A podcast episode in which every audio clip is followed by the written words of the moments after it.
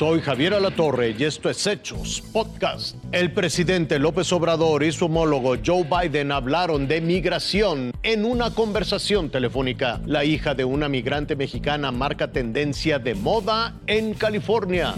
¿Se acuerda usted que en noviembre del año pasado, aquí en la Casa Blanca, los tres países vecinos dijeron que tenían una sociedad de trabajo? Hoy les toca demostrarlo. El presidente Biden le pidió al presidente López Obrador de México que apoye la alianza de apoyo a Ucrania. Es hace días que el presidente López Obrador sabía lo que el presidente Biden trataría hoy con él. Puede ser lo que está sucediendo en Rusia con Ucrania, puede ser lo de la cumbre de las Américas. Esta novena cumbre de las Américas se realizará a partir del 8 de junio en California, en Los Ángeles, y el presidente Biden quiere sacar de ahí una alianza fuerte latinoamericana a favor de Ucrania. Pero en la cumbre de las Américas el mes que entra ya se anticipa que habrá problemas porque para empezar ya desinvitaron a Cuba. A Vladimir Putin varios países latinoamericanos, incluido México, lo han condenado por su invasión militar a Ucrania. Pero el mismo Putin hoy anunció que su país está preparándose para estar presente en la cumbre del G20. El tema de esta cumbre será la paz como base de desarrollo.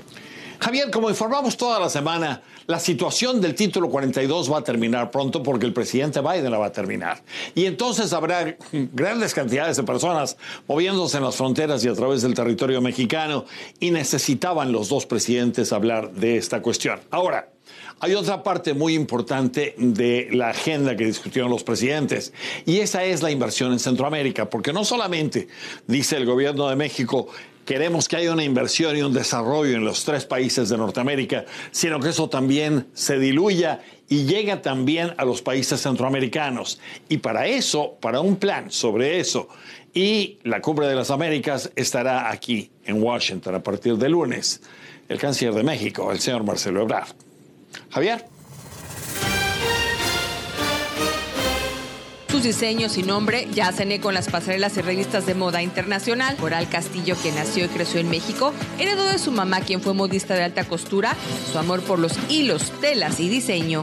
Verla a ella y, y ver lo que hacía y cómo como con un, un, pedazo de tela lo transformaba en este hermoso vestido y luego veía a sus clientas. Tras decidir estudiar diseño de modas en el Art Institute de California en San Francisco, su siguiente sueño era tener la oportunidad de mostrar su talento en el programa de moda Project Runway, a donde aplicó en más de cinco ocasiones. De entre 12 participantes, Coral quedó en las cuatro finalistas, cuya última temporada terminó en febrero de este año con la Semana de la Moda en Nueva York, donde presentó una colección de 10 piezas basada en la historia y cultura de México.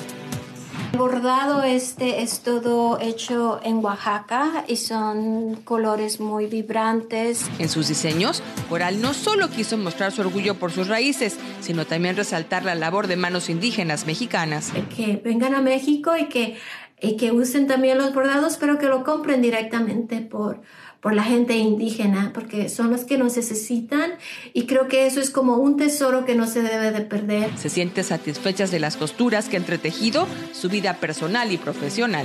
Porque mi misma carrera me ha enseñado a regresar a mis raíces. Yo pienso que voy a morirme cociendo. Así es, Javier, es a través de sus diseños y su moda como esta mexicana quiere seguir poniendo muy en alto el nombre de México. Javier. 33 personas que formaban parte de un call center clandestino fueron presentadas al Ministerio Público de Ecatepec, Estado de México. Ellos hacían llamadas vía telefónica a cuentavientes para pedirles datos confidenciales de tarjetas de crédito y débito. Después realizaban compras en línea, cometían fraudes se hacían pasar como personal de bancos. Bajo engaños obtenían los datos confidenciales. El centro de operaciones estaba montado en la colonia Guadalupe Victoria, en Ecatepec. Ahí se encontró equipo de telefonía, cómputo y bases de datos de posibles víctimas. Fueron elementos de la Fiscalía del Estado de México y policías de Ecatepec quienes desmantelaron el call center clandestino. Entre los detenidos se encuentran 17 mujeres, todos jóvenes de entre 20 y 30 años de edad. Eran quienes se encargaban de entablar comunicación con los cuentavientes. Las instalaciones fueron aseguradas. Daniel de Rosas, Fuerza Informativa Azteca.